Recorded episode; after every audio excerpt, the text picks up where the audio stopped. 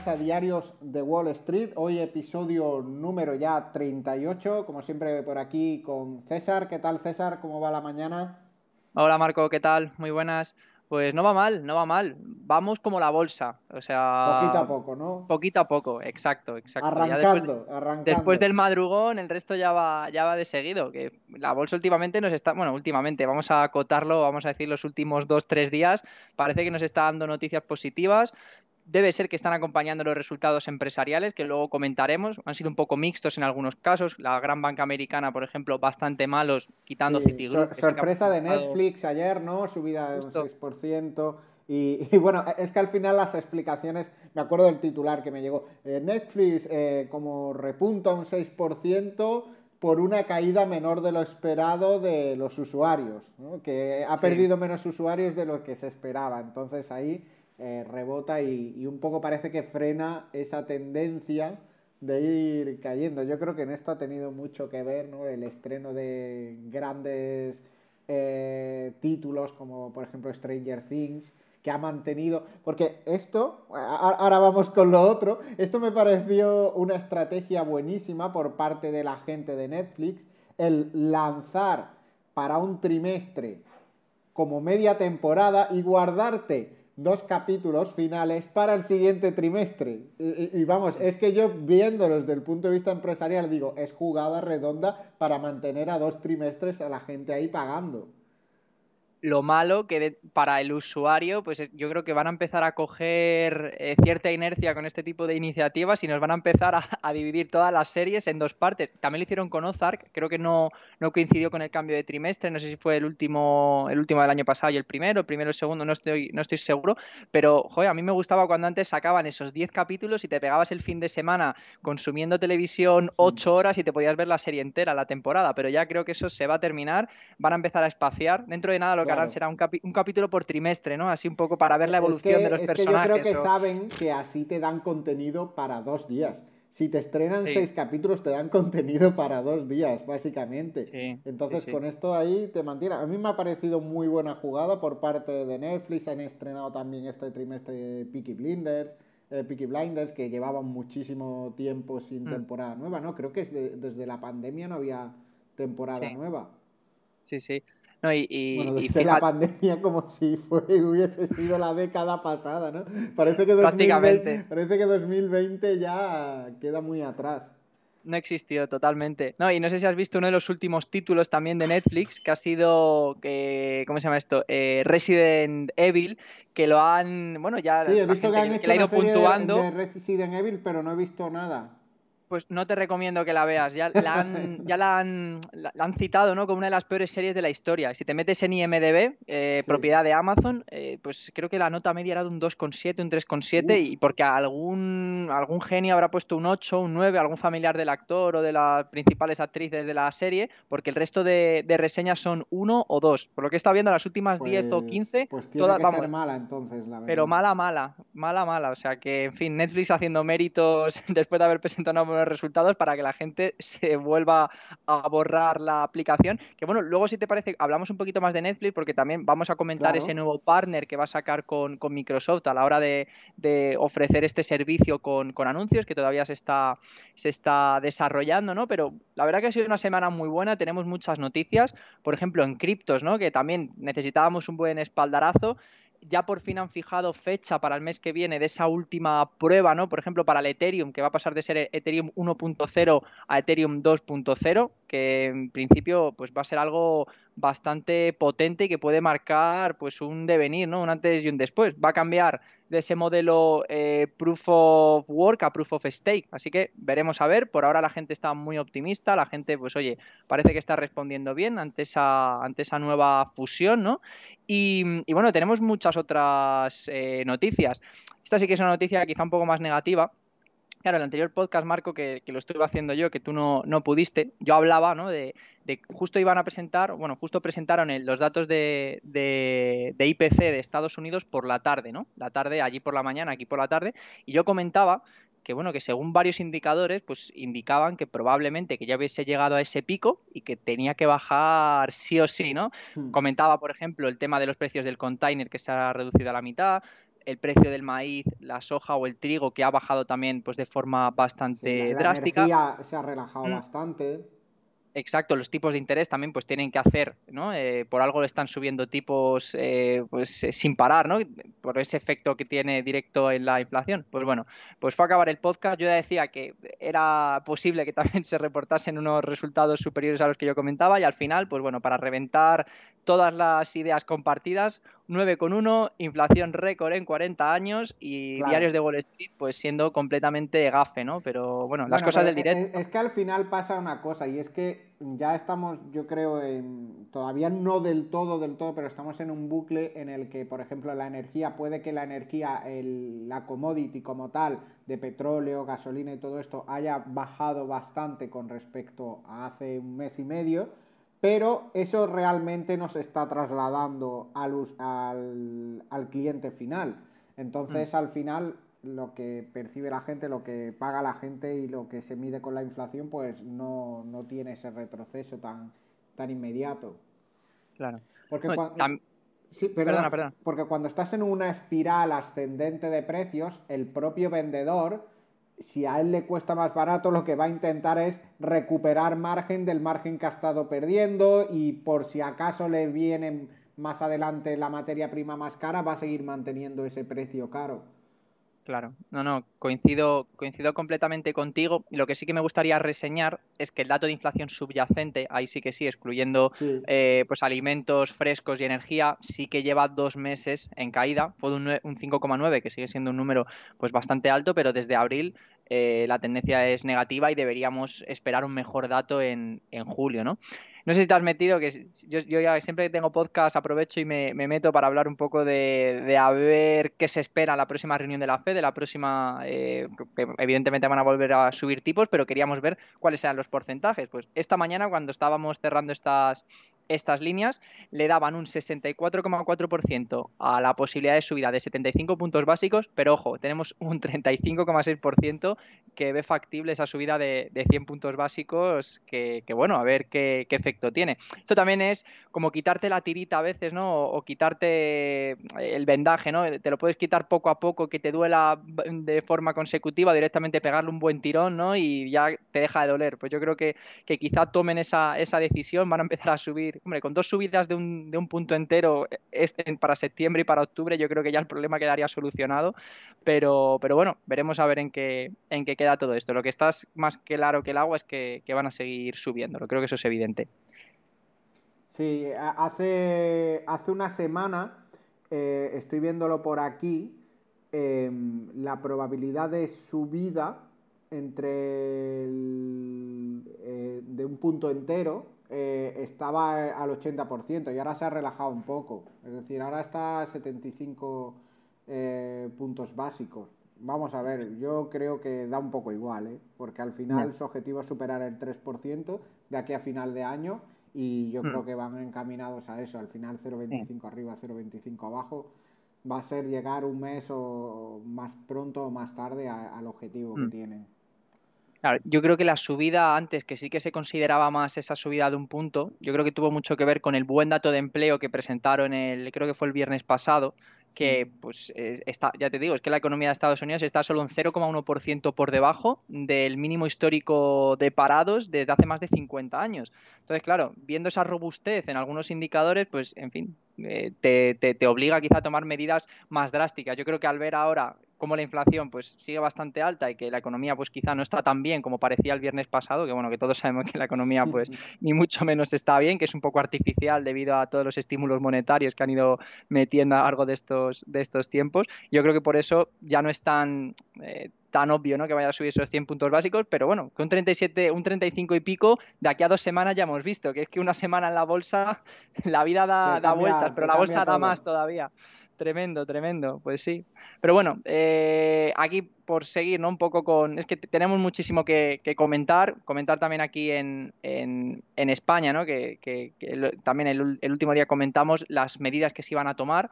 Eh, este impuesto ¿no? que se iba a grabar pues tanto a la, a la, banca como a las empresas energéticas por haber conseguido esos beneficios extras sin haber desarrollado pues nuevos proyectos de I+D, sino que más o menos lo que decían desde el gobierno es que simplemente había caído del cielo y que con una inflación de un 10,2% había que hacer algo para intentar pues bueno ayudar a esas familias que, que son más desfavorecidas.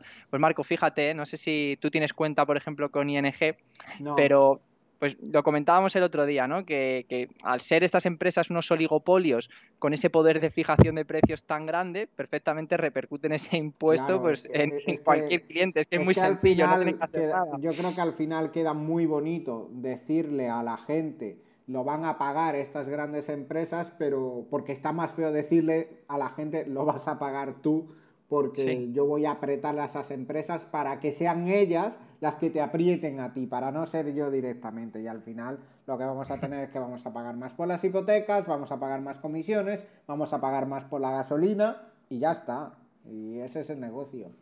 Justo, es que te quería poner el ejemplo de, ING, la cuenta nómina, que antes directamente no te pedían ningún requisito para que fuese gratis y ahora sí que son unos requisitos bastante sencillos. Yo creo que simplemente con tener tu nómina domiciliada y un, en fin, igual es simplemente eso, ¿no? Pero el, detalle que para mí es clave es que ya te van a pasar a cobrar 3 euros al mes por, por comisiones de mantenimiento. O sea que Mira, nos, comenta por aquí Fran Vázquez por el chat, que bueno, le mandamos un, saludo, que qué opináis de lo que dicen algunos analistas de implantar una idea de recesión con el fin de controlar la inflación yo sí, yo, vamos, yo por lo que he estado leyendo, eh, creo que era, eh, ¿cómo se llama? Eh, Mohamed El Erian, ¿no? El, economista egipcio, este, sí, creo que es egipcio, comentaba que para poder llegar a un nivel de inflación más o menos decente, de un 2 o un 3%, según él, según sus cálculos, tenían que despedir, es que claro, dependiendo del año en el que tú quisieses llegar a ese, a ese objetivo de, de, inflación, ¿no? Pero me parece que era que para llegar a finales de este año con el objetivo del 3%, se debían despedir a 10 millones de trabajadores americanos. Claro, esto que hace? Pues evidentemente desincentiva el consumo, si desincentiva el consumo que hay la demanda, entonces también tienen que bajar los precios, y caen los precios de mm. todo, bajaría esa inflación. Claro, eh, imagínate de la noche a la mañana 10 millones de parados en Estados Unidos, que bueno, que sigue siendo una población ínfima para la cantidad de millones de personas que hay ahí. Bueno, ínfima, vamos a ver, un cuarto de la población que hay ahora mismo en, en España, ¿no? Que se entienda.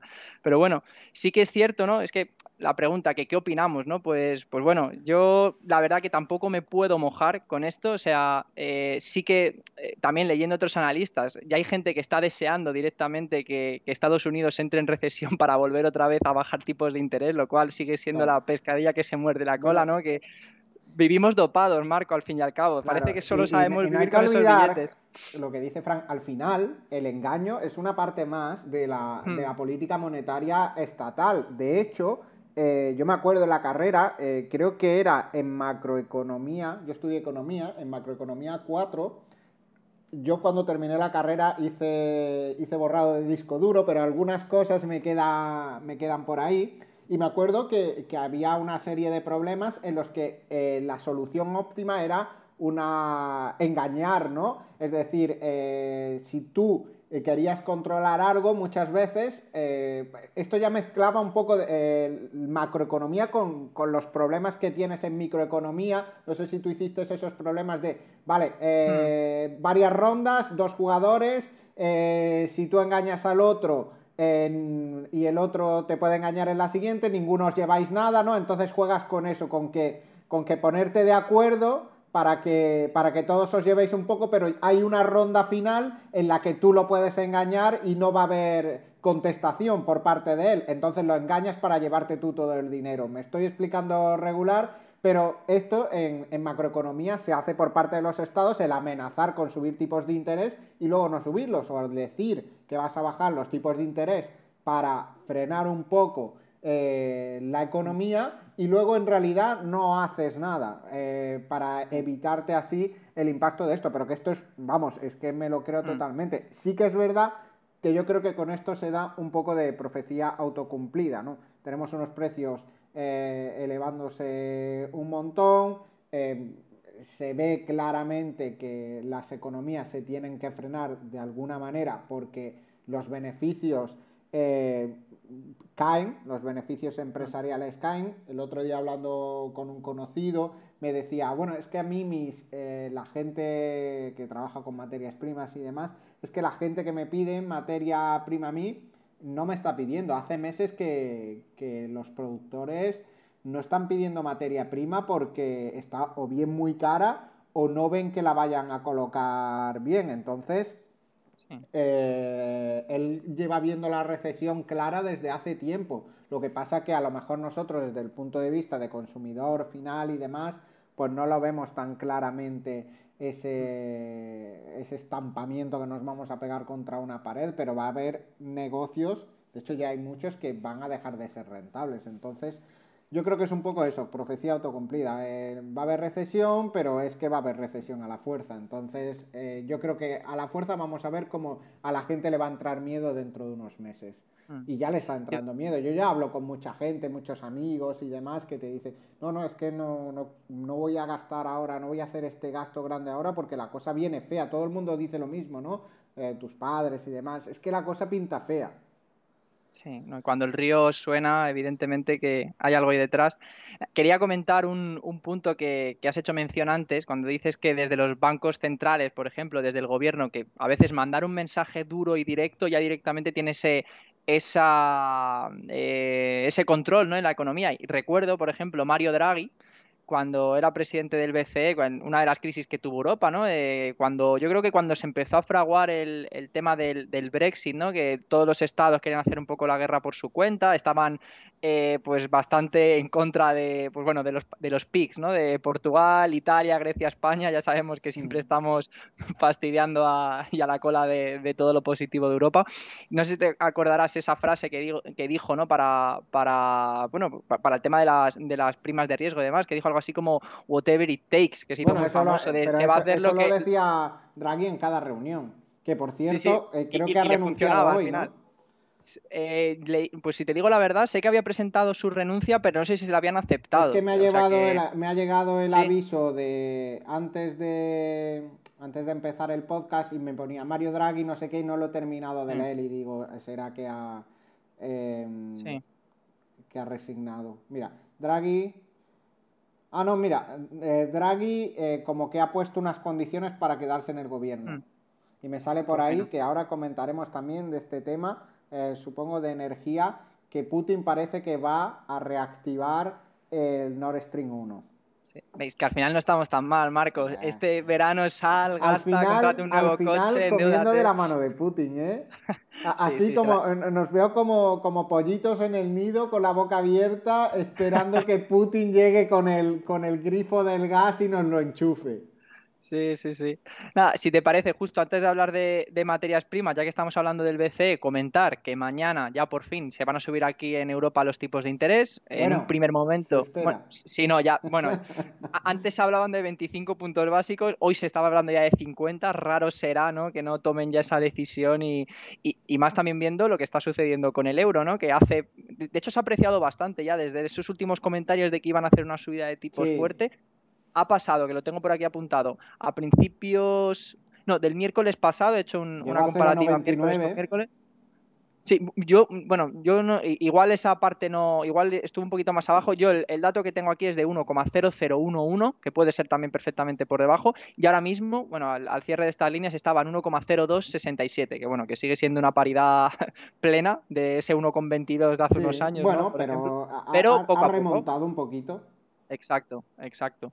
Así que, y nada, por comentar lo de los PICs que comentábamos antes, destacar también que otro de los motivos de la, de la reunión, otro de los temas clave va a ser esa eh, reinversión ¿no? de los vencimientos de deuda en función de la prima de riesgo de los países. Creo que es una noticia muy positiva lo de Mario Draghi, porque seguro que, en fin, se estaba apreciando muchísimo esa, ese, ese, riesgo, esa prima de riesgo por culpa de, esa dimisión. Si al final se, se, acaba quedando, pues me imagino que, que, no será tan, tan drástico. ¿no? Acuérdate estos veranos pasados, ¿no? que te cogían cada, vamos, en la televisión solo hablaban de la prima de riesgo, es que daba igual el tema que hubiese pasado. 2013, 2012. Sí, sí, sí. Pues bueno, yo creo que este verano también lo vamos a escuchar más de una vez. Y, nada, comentar que según los analistas, estos, eh, esta reinversión de deuda se va a realizar del siguiente modo. Eh, el 30% de fondos se va a destinar a comprar bonos italianos, 14% a bonos españoles, 5% bonos griegos y 5% portugueses. O sea, de nuevo, los PICs reventando la economía, que bien se nos da, y eso, haciendo la reinversión solo en cuatro países por encima del 50%. Así que, así que bueno, veremos a ver en qué, en qué queda todo esto. Pero bueno, hemos dado varias noticias positivas. Ahora, Marco, déjame que te dé una negativa, que llevamos un podcast con demasiadas noticias y esto no es normal viendo el año que llevamos. Habrás visto también en China que la situación pues tampoco está para, para tirar cohetes, que mucho ha tenido que ver esa política de tolerancia cero, este último trimestre donde, bueno, que han cogido ciudades enteras, eh, han parado su actividad empresarial y económica y los datos de este segundo trimestre evidentemente pues muestran cómo el PIB solo ha crecido un 0,4%, que es menos de lo esperado de lo que, de lo que estimaban estos analistas y muy por debajo del 4,8% del primer trimestre del año. Eh, se trata del peor trimestre desde que se inicia la serie de datos en 1992, salvo en la primera eh, ola del COVID de 2020. Entonces, bueno, estamos viendo que uno de los China que desde mayo pues parecía que estaba funcionando un poquito mejor después del lockdown, pues oye, las principales empresas tecnológicas parecía que estaban recibiendo ese apoyo por parte del gobierno y demás, y ahora se nos junta este crecimiento lento con el sector inmobiliario, que sigue siendo un cuarto de todo el PIB y que, eh, pues bueno, ha saltado ahora una noticia que cada vez más gente se está uniendo a estas huelgas donde eh, los compradores interrumpen ese pago de hipotecas porque están pagando hipotecas por casas que todavía no han sido construidas. O sea, mm. ahí, ahí, hay un descontrol absolutamente brutal. Esto está haciendo también que empresas eh, y promotoras pues estén quebrando y evidentemente pues si quiebran las promotoras, los albañiles no construyen, si no construyen los albañiles, la hostelería que está dando servicios a los albañiles, no sé qué, en fin, el efecto cadena que, un, colapso del sector inmobiliario es de lo peor que te puede pasar. ¿eh? Ya lo hemos visto, además, ¿verdad? Ya lo hemos visto en España y es que al final es lo que dices, es todo lo que lleva a la cola el sector inmobiliario. Es que al final deja a una familia endeudada, eh, que trabaje de lo que trabaje, es decir, que afecta a toda la economía, deja una familia endeudada, deja a todos esos trabajadores, eh, todas esas subcontratas de una obra, ¿no? Pues la electricidad, la pintura, la carpintería, a todos esos los deja con materiales comprados y sin pagarles, es decir, que todas esas empresas quiebran y es que al final hace un efecto en cadena que se carga la economía entera. Exacto que fíjate el miedo que había con, con, el, con el grupo Evergrande, que, que parecía que iba a salpicar pues, a los mercados europeos, pero al final los bancos que le prestaban dinero, pues en muchos casos, en fin, habían sido inteligentes y no habían prestado con el grifo abierto todo lo que, lo que ellos le pedían. Entonces, bueno, yo creo que se pudo reabsorber bien porque había muchísimos bancos implicados, pero en fin, que sigue siendo un 25% del PIB de China, que estamos hablando de, dependiendo a quién le preguntes, el primero o el segundo país más potente ¿no? de, en la actualidad. Entonces, en fin, a ver en qué, en qué queda todo esto. Y bueno, vamos a hablar de materias primas antes de entrar y hablar de, empresas como tal, que bueno, ya lo, lo, comentabas tú, ¿no? Que Putin nos tiene comiendo de su mano. Parece ser, o esto dicen, porque esto también no te puedes fiar hasta que no lo veas de verdad funcionando. Esto es un hasta que no lo veo, no lo mm. creo, ¿no? Y parece ser que el Nord Stream, eh, que estábamos todos bastante cagados, ¿no? Porque eh, se iba a parar por el tema del mantenimiento que, se tiene que hacer sí o sí. Parece que ya han llegado esas turbinas de Canadá, ya se han implementado todo, todo funciona a la perfección y en principio se va a volver a abrir mañana también te digo que igual mañana, ay, es que, no sé, no me, hay una pieza que no funciona.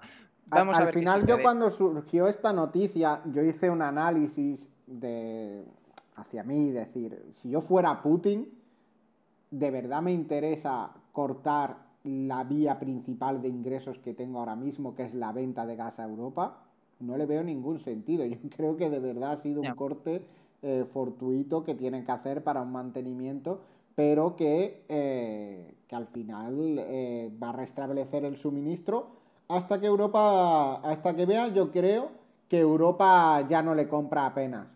Yo creo mm. que hasta que vea que ya no le es tan rentable, lo va a mantener ese suministro, básicamente porque eh, lo único que hace es, con eso, es traspasar dinero de Europa hacia, hacia sus bolsillos. Y, otra cosa es que, ¿qué hace con ese gas si no? Se lo come, no se lo va a comer Putin. Entonces, eh, lo mm. va a vender a Europa a un precio de oro que se sigue vendiendo este, este gas. Así que yo lo veía claro al principio eh, ayer o antes de ayer, antes de ayer, salía una noticia de que eh, hizo una publicación Rusia en la que eh, alegaba causas de fuerza mayor por la falta de suministro durante el último mes y, ya entró el miedo diciendo, oye, igual está haciendo esto para cubrirse porque no va a volver a abrir el Nord Stream 1, pero parece que sí. Y yo creo que también tiene que ver en las implicaciones legales eh, a nivel de incumplimiento de contrato que esto puede provocar y que la, cuenta a pagar cuando acabe la guerra no sea tan elevada. Sí, pero bueno, estamos viendo que ahora mismo eh, la cuenta a pagar parecía que con las sanciones y demás iba a ser algo absolutamente inasumible. El país ha entrado en default, depende de lo, donde leas. yo, me, lo tomo a broma, yo, me, lo tomo a broma. Si no pagas porque no quiere. Eh, porque no les sale las narices o porque le están imponiendo que paguen en, dólares cuando no le permiten tener cuentas en dólares en, el banco o, reservas en ahora dólares. Ahora mismo, si Rusia no paga es porque no quiere, no porque financieramente esté mal. Claro, claro, ahí quiero llegar, sí, sí, total. Pero bueno, eh, noticias relacionadas con, esto. Eh, por si acaso, Ursula von der Leyen el otro día, no sé si lo viste también, que viajó a, viajó a, Bakú, viajó a Azerbaiyán para también asegurarse ese suministro de gas, que creo que eran 4.000 millones extra de, de, millones eh, de, metros cúbicos extra, perdón. Que bueno, pues hay que, buscar. En mi cabeza no lo ubico. si eso es mucho o es poco. Muchísimo, debe ser, vamos. Claro, habría que verlo en, comparación con lo que aporta Rusia. Mm, pues sí. Y, por otro lado también, eh, Biden, que se ha acercado a ese país que según él no iba a tener ningún tipo de relación, ese país paria, ese país donde, donde su rey es un asesino, estoy hablando de, Arabia Saudí, y básicamente le ha pedido con el rabo entre las piernas a ver si puede aumentar esa producción de crudo y con la consiguiente baja de, bajada de precios. ¿no? En principio, por lo que he estado leyendo, el acuerdo eh, va a ser rubricado y se va a aumentar un 50% la producción en los meses de julio y agosto. Pero claro, esto también me parece muy interesante. Arabia Saudí, que también sabe moverse como pez en el agua en esta situación. ¿Qué está haciendo Arabia Saudí? Está comprando petróleo con descuento a Rusia, ya que no puede eh, exportar pues todo el petróleo ahora mismo que, que, van saliendo de esa, de esa, refinería, lo compra a, a, precio de saldo y luego vende el crudo pues al precio que estamos viendo ahora mismo en el mercado que está pues absolutamente disparado y se lo está vendiendo de ese modo pues a, Estados Unidos. Y me imagino que, a, no sé si no sé cuál es el porcentaje pero Arabia Saudí es el país mayor productor ¿no? de, crudo del, mundo no me quiero recordar. como país como tal eh, como país como tal no. Como país como tal creo que ahora mismo eh, puede que sea Estados Unidos. El segundo era Rusia y, el tercero Arabia Pues el tercero será Arabia Saudí, sí, sí. Eh, estaban, ahí, Rusia y mm. Estados Unidos como eh, país mm. principal productor. Lo que pasa que hay que tener en cuenta que si Arabia Saudí quisiera, produciría más. Lo que pasa es que como están integrados dentro de la OPEP, eh, mm. pues al final tienen una política de producción marcada por esa OPEP en la que la tienen limitada la producción. Mira, nos dice por aquí Fran eh, ¿No creéis que Estados Unidos podía intervenir algo más el precio de estas materias, pero que realmente no hace todo lo que puede hacer porque se está beneficiando, eh, beneficiando por ejemplo, vendiendo reservas de petróleo al precio actual? Realmente parece que sí puede hacer mucho, pero a Estados Unidos lo tienen cogido un poquito por ahí abajo, porque el problema que tiene Estados Unidos, el problema realmente donde ha estado estos dos últimos meses, no es tan, tanto en la falta de petróleo, porque con eso sí ha estado sacando reservas Estados Unidos y ha intentado controlar el precio del petróleo eh, sacando reservas. El problema más bien está en la capacidad de refinado, que en Estados Unidos ha estado en estos últimos meses al noventa y tantos por ciento, es decir, han estado refinando prácticamente a plena producción y si tú ves eh, la evolución de, apertura de pozos petrolíferos y, y demás también ha ido aumentando durante estos dos últimos meses. El problema es que falta producto refinado, pasa, falta heating oil, falta gasolina, falta queroseno para los aviones. Entonces, ¿quién tiene esta capacidad de refinado? Pues países como, como la OPEP, donde Biden les ha dicho 50 veces que por favor produzcan más la OPEP dice, bueno, a mí lo que tú me digas, eh, yo haré lo que a mí me dé la gana. Sí, aumentaron de 400 a 600 mil barriles eh, diarios la producción hace poco, pero realmente ningún mes cumplen con el objetivo de producción. Entonces, pues es todo palabrería. Y luego China e India también tienen margen para aumentar la capacidad de refinado, pero al final pues, pues ya no depende de ellos mismos y depende de estos países que quieran aumentar el, refinado porque es que ahora mismo es, es, el negocio más rentable del mundo, aún habiéndose reducido los márgenes una auténtica barbaridad, ¿vale? De, hecho, la gasolina, los márgenes de refinado dentro de la gasolina ya están bastante normalizados, ya, ya han vuelto bastante de su desviación, eh, que, se habían ido una barbaridad, y ahora mismo el, el, único que sí, el que está dando más margen de refinado es el heating oil, que sigue todavía bastante desviado, pero por el miedo a, que en invierno no haya, por ejemplo, gas ruso. ¿no? El heating oil al final, al ser un sustitutivo para calentarte, ¿no? el, el, gasoil de calefacción, pues al final ahora mismo, ¿qué es lo que está haciendo la gente en Estados Unidos sobre todo? Que es donde hay muchas calderas de este tipo, pues lo que está haciendo es almacenar, llenar los depósitos de su casa. Y eso mm. realmente no se cuenta como reservas en, en ningún lado. Lo único que se ve cuando se publica el dato semanal de inventarios de crudo es que van bajando, que siguen bajando, que siguen bajando los inventarios de, destilados, de heating oil, de gasolina y demás. Entonces, ¿qué hace esto? Pues que mantiene los precios altos. Así que vamos a ver eh, cómo va avanzando la cosa, pero yo veo muy complicado. Tiene, tiene difícil solución. La única solución es que aumente la capacidad de refinado, pero esto no es algo de que se haga de hoy para mañana. Va lento. Y, otro, otro dato que para mí también es clave, que sí que creo que, o sea, quizá Estados Unidos está un poco cogido, pero también es cierto que yo creo que es el país al que la guerra le está beneficiando más. Y sin ir más lejos, no hay más que ver eh, ese gas eh, natural licuado que tiene que ir por container, que es cuatro mm. veces más caro que directamente el gas que tú compras, por ejemplo, a través de un gasoducto ruso ya te digo, cuatro veces más caro. Entonces, a ellos la, verdad que les está saliendo de perlas. Oye, ponemos sanciones a Rusia y mientras... que sea más caro, lo importante no es tanto el que sea más caro, sino el margen que tiene. No sé realmente, porque es, es cuatro veces más caro por el proceso, que es mucho más complejo, porque lo tienes que hacer líquido, meterlo en un contenedor, mandarlo en barco para Europa y, claro, normal que y, pagando el, el, shipping, el barco de, de, esa cosa tan pesada. Entonces, eh, no, no, sé, pero sí, puede que, eh, que a Estados Unidos le esté beneficiando por ese lado, pero por el lado del petróleo no lo tengo tan claro porque al final Estados Unidos consume más petróleo del que produce. Entonces, al final se lo tiene que pagar a alguien que, que tenga excedente de esta materia prima.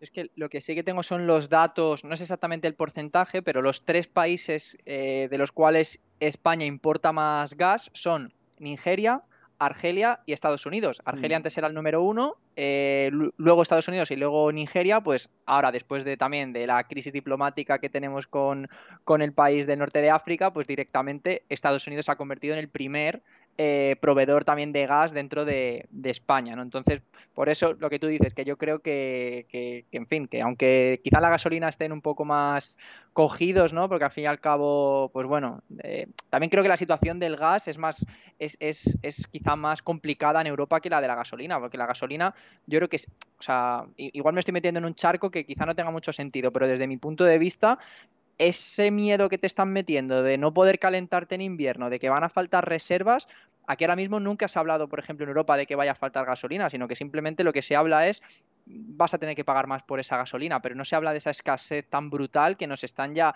Es que leía esta mañana, me parece que decían que si el, que si el Nord Stream 1 se, no lo llegaban a abrir a tiempo, no lo querían abrir, Bruselas quería imponer una, restricción de un 15% a todos los países miembros de la Unión Europea en términos de eso gas. no tenemos que tener claro. si la cosa no, ¿eh? no la ejecutan bien, va a haber cortes de de, calefacción. Eh, mm. eh, al final vamos a ver como gente que vive bien, que vive normal, va a ver como cosas que, a las que no está acostumbrado. Estamos acostumbrados a que tú tienes frío, si quieres, pues dices, vale, está, aunque esté muy cara, puedo encender la calefacción.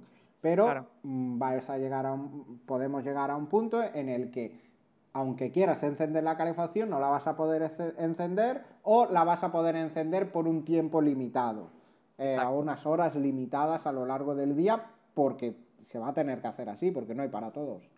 Exacto, por eso que creo que Estados Unidos ahí también tiene un buen poder de fijación de precios, ¿no? Es que el gas cuatro veces más, pero ten en cuenta que, que te lo estoy mandando desde barco, entonces, oye, pues igual te lo tengo que vender a seis veces más. Y si hay escasez, pues en fin, ¿tú crees que Alemania va a pasar un país que, pues eso, tan potente? Tiene que, no va, tiene no va a comprar si, si por... sucede, si sucede, tiene que, y al final tiene que ser una acción coordinada desde Europa. Como no lo hagan coordinadamente desde Europa, la hemos cagado. Pero ya sabes, la coordinación y Europa ya lo hemos visto. Ya hemos visto cómo, en fin, esto es Juego de Tronos. Se van unos por detrás de otros y al fin y al cabo, en fin, echa la ley, echa la Yo trampa. creo ¿no? que sí va a ser coordinado, te digo por qué. Porque al final el gas, si se corta, es por, por Alemania. Entonces Alemania va a necesitar que le llegue gas de otros países de Europa. Entonces Alemania va a decir, oye, esto lo habrá que coordinarlo, ¿no? Ya, sí. esto tendremos, cachondos, que, ¿no? tendremos que ponernos de acuerdo para repartirnos esto, ¿no? Yo creo que va a ser Ya. así. No sé. Veremos, solo el tiempo, el tiempo Que dirá. si fuera al revés, claro está- que- estoy seguro que si fuera al revés, Alemania Olvídate. diría, bueno, nosotros, eh, vale chicos, yo voy a llenar mis reservas porque es muy importante que Volkswagen siga funcionando, que sigamos haciendo piezas y coches Sí. y motores de lavadora. Y cuando ya tengamos todas nuestras reservas llenas, ya lo que vaya sobrando, tranquilos, que os lo vamos mandando poquito a poco. Sí, sí, literal, ¿eh? Es que sería, sería completamente así.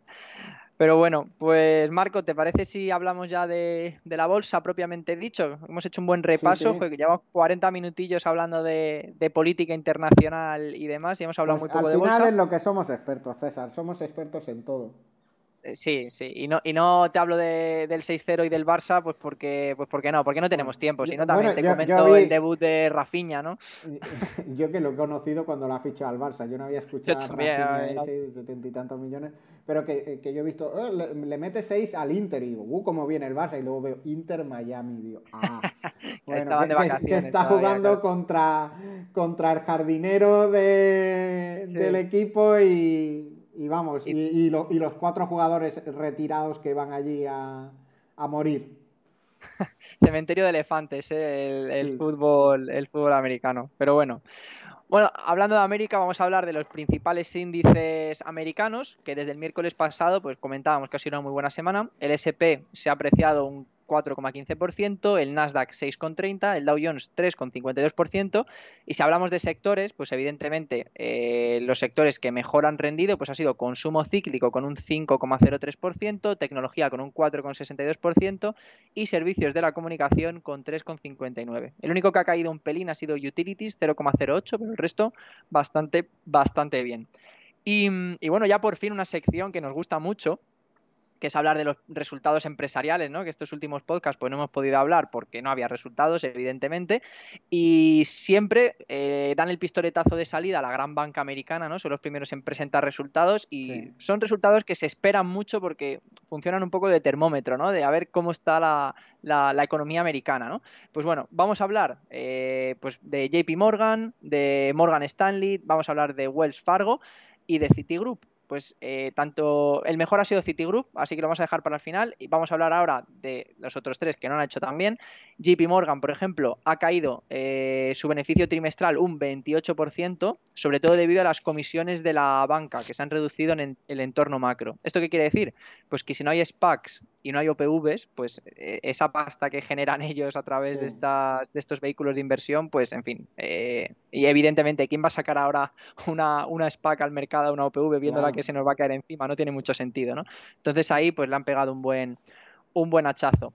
También, eh, que este me parece un dato muy interesante, han parado eh, de hacer recompras, ¿no? Esto es una de las cosas quizá más llamativas. Eh, según Jamie Dimon, ¿no? el, presidente de, el presidente de JP Morgan, ha sido porque se necesita esa liquidez necesaria para cumplir con esos test de estrés que la FED te obliga, te obliga a tener, por si hay algún colapso, tener ese dinero líquido para poder inyectarlo en la economía, pero también hay analistas que dicen que lo que quieren es, eh, o que lo que saben que va a pasar es que va a seguir cayendo el mercado y luego quieren recomprar a un precio más barato, ¿no?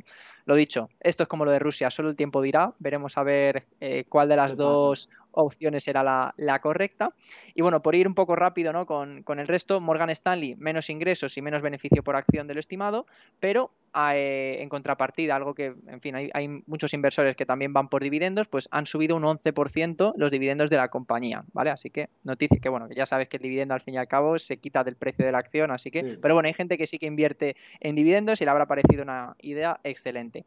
Wells Fargo, en línea con Morgan Stanley, menos ingresos y menor beneficio por acción del estimado.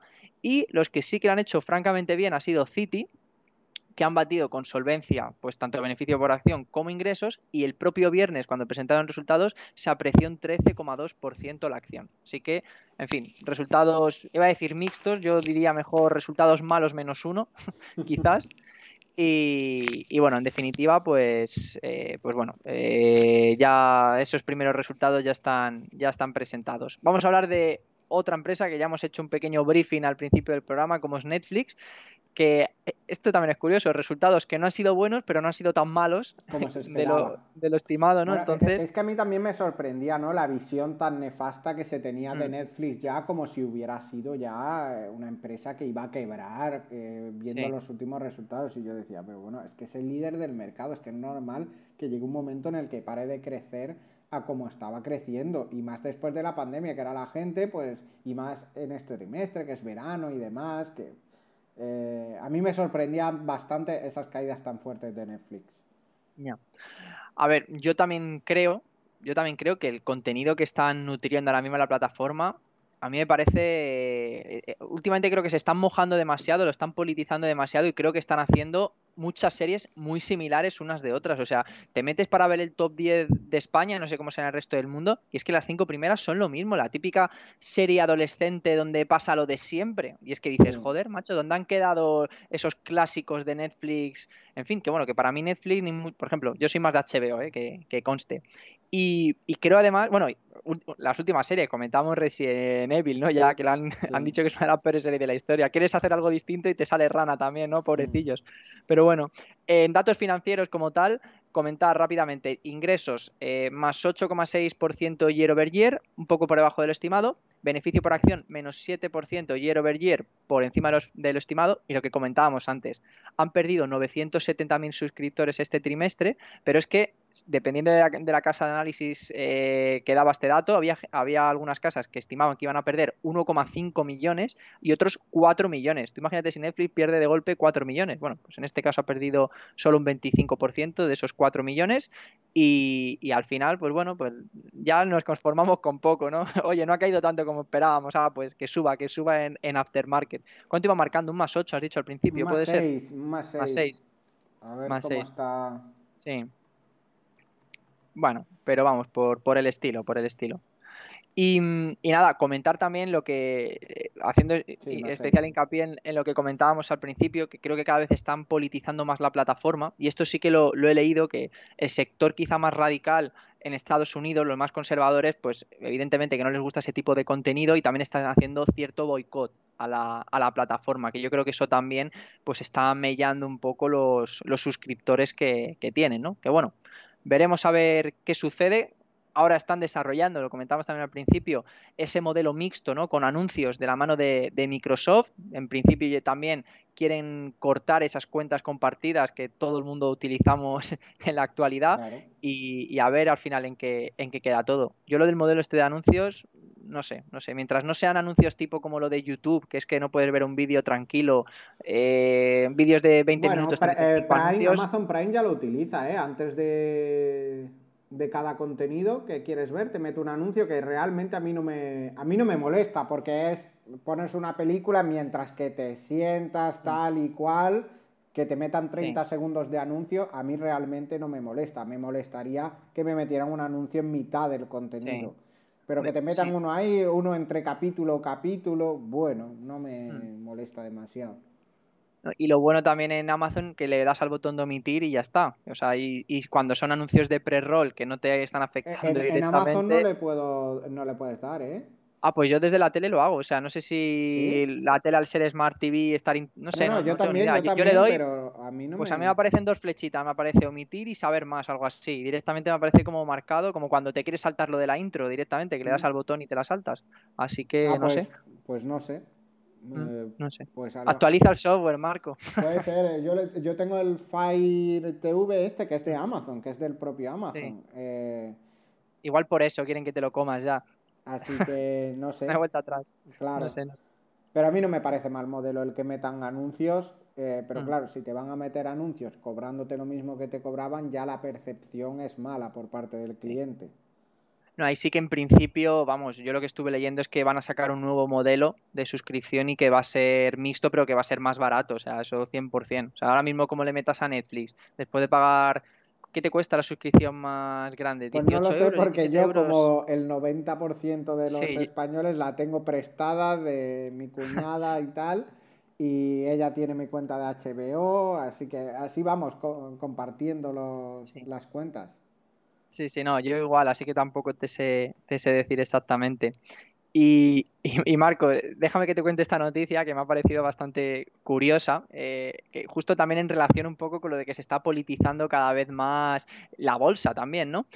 Eh, he leído de un ETF que se llama, es que la hostia, God Bless America YAL, de hecho el ticker es YAL, como de, o sea, Y-A-L-L como todos, y es un fondo, ojo, eh, para invertir en contra de toda la temática ESG actual, ¿vale? O sea, eliminas todos los valores activistas y tienes ahí un ETF, pues me imagino que será todo empresas Pues petroleras, Morris, eh, el sector Ex, defensa, Exxon, casinos. eh, Lockheed, sí, sí, sí, algo así, algo así, total. Y, y- y claro, me saltaba esta noticia con otro ETF que ya existía, yo no tenía absolutamente ni idea. Y hay otro ETF que se llama Point Bridge America First ETF, cuyo ticker es MAGA, lo de Make America Great Again.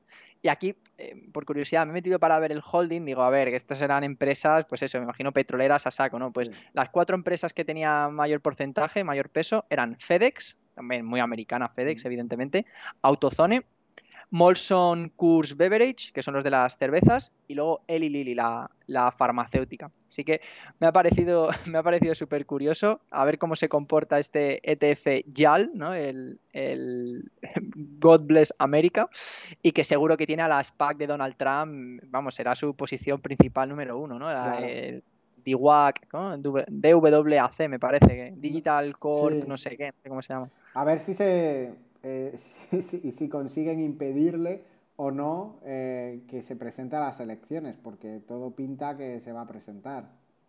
Vamos a tener ahí un duelo de, de vejestorios, ¿eh? Biden versus, versus Trump, 80 años cada uno y no sé. Bueno, ¿Son, son el año que viene las elecciones? Porque las, las que entró Trump fueron el 16. próximas. Claro, no, fueron en 2020, entonces hasta el 24 no... eh, martes 5 de noviembre del 24, no hagas planes, que te toca Claro. ir a votar. Claro. Exacto.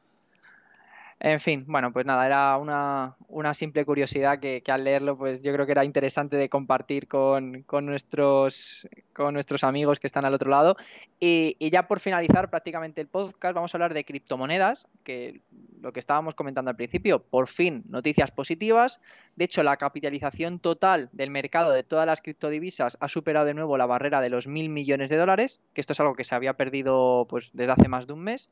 Y por dar datos de las principales criptomonedas, pues por ejemplo, Bitcoin. En los últimos 7 días se ha apreciado un 20%, Ethereum un 45%, que esto tiene que ver mucho con, bueno, con la noticia que vamos a comentar ahora de esa transición de Ethereum 1.0 a 2.0, pero es que todas las criptomonedas han ido muy bien. Eh, Ripple 18,49, BNB 18,32, eh, Dogecoin 21, Solana 32, así que bueno, parece Sí, que... yo esta mañana de hecho me llegaban bastante, y ayer también me llegaron bastantes avisos de, de, por ejemplo, la de Star Atlas, de, ayer me llegaron tres o cuatro avisos de subida del 8%, 8%, 8%, es decir, que Mm. hubo criptomonedas que, que han recuperado un poquito de esa gran bajada de- del último trimestre. Exacto, sí, sí.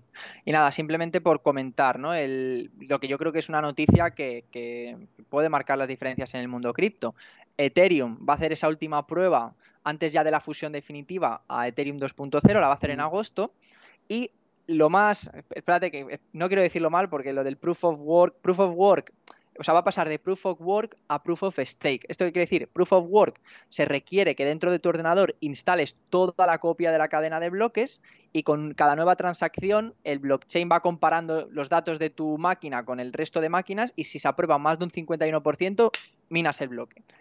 Eso es súper intensivo en energía y se quiere pasar a un modelo, Proof of Stake, donde también se utiliza un algoritmo pues de, como de gestión común. Lo que pasa que en este caso se hace a través de las monedas que tú tienes en staking, que están, digamos, eh, guardadas. Iba a decir, guardadas, de ahí el nombre ¿no? de, stake, y ya directamente a través de eso se verifican las transacciones, lo cual pues no hace falta que te instales todo dentro del ordenador, no tienes que necesitar esos, eh, esas tarjetas gráficas y esos ordenadores tan potentes para hacer el minado, sino que es muchísimo menos intensivo. Requiere, no requiere ni por asomo la energía que se requiere actualmente, entonces pues ya se rompe con el...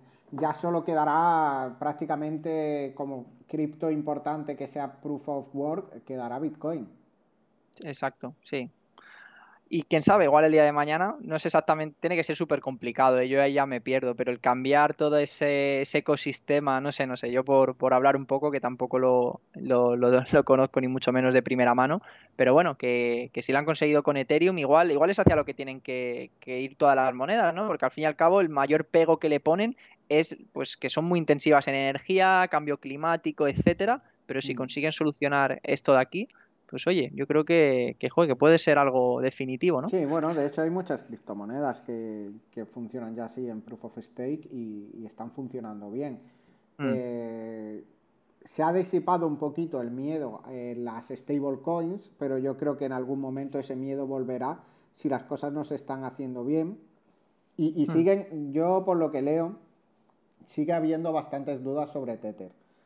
Creo que USDC le está comiendo un poco la tostada. USDC que iba a sacar eh, el Eurocoin también en la stablecoin. No sé si la ha sacado ya, pero la gente tiene más confianza por lo que leo, ¿no? Yo soy tampoco sin ser un super experto y demás en stablecoin. Parece que hay más confianza en USDC que en Tether. y pero el USDC también está respaldado por una cantidad, o sea, el Tether está respaldado por esos dólares o esos euros que guardan en una cámara corazada. Y USDC igual, lo, que pasa que no se confía en que Tether esté respaldado al 100%. Esa, es otra historia, que los de Tether ya les han pillado no, el miedo es por eso, el miedo es por eso, de que Tether no esté haciendo las cosas bien, que es que al final te tienes que fiar, porque cuando yo digo regulación en criptos, ahí es donde creo que debe llegar la regulación. Es decir, tú estás vendiendo una stablecoin, vale, eh, compruébame que esa eh, stablecoin está totalmente respaldada. Si no está, no la puedes vender como stablecoin, que es lo que hicieron esta gente de Luna. Lo vendían como stablecoin, algo que de stable no tenía nada. Tenía nada. Ok, ok. Sí. Pues nada, Marco, yo creo que por hoy terminado. Mira, no hemos, hecho una hora, que hay veces que se nos va un poco, se nos va de madre. Sí, se nos ha quedado pendiente hablar de Sorare, que ha lanzado eh, que ha lanzado el proyecto MLB de la Liga de Béisbol Americana. Pero voy a ver, eh, porque he visto que estaba por ahí conectada nuestra, nuestros colegas de mm, Sierra Block Games. Eh, hoy iban a hablar de eso. Así que os vamos a hacer una raid a su canal. Mira, están, me sale que están conectados. Así que quien se anime, pues que, que, se, que se, quede y, los escuche un rato, ¿vale? Nosotros ya nos vamos. Para la gente que nos escucha por Spotify, pues muchas gracias por escucharnos, que vamos creciendo poquito a poco cada semana, cada vez nos escucha más gente y nos vemos la semana que viene. Eso es, perfecto. Un fuerte abrazo a todos. Cuidaos mucho. Hasta luego.